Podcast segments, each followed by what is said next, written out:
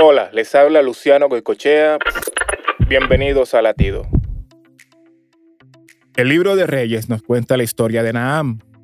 Y a lo largo de esta historia maravillosa y milagrosa, el enfoque no es en el milagro en sí, sino en el crecimiento de la fe de Naam.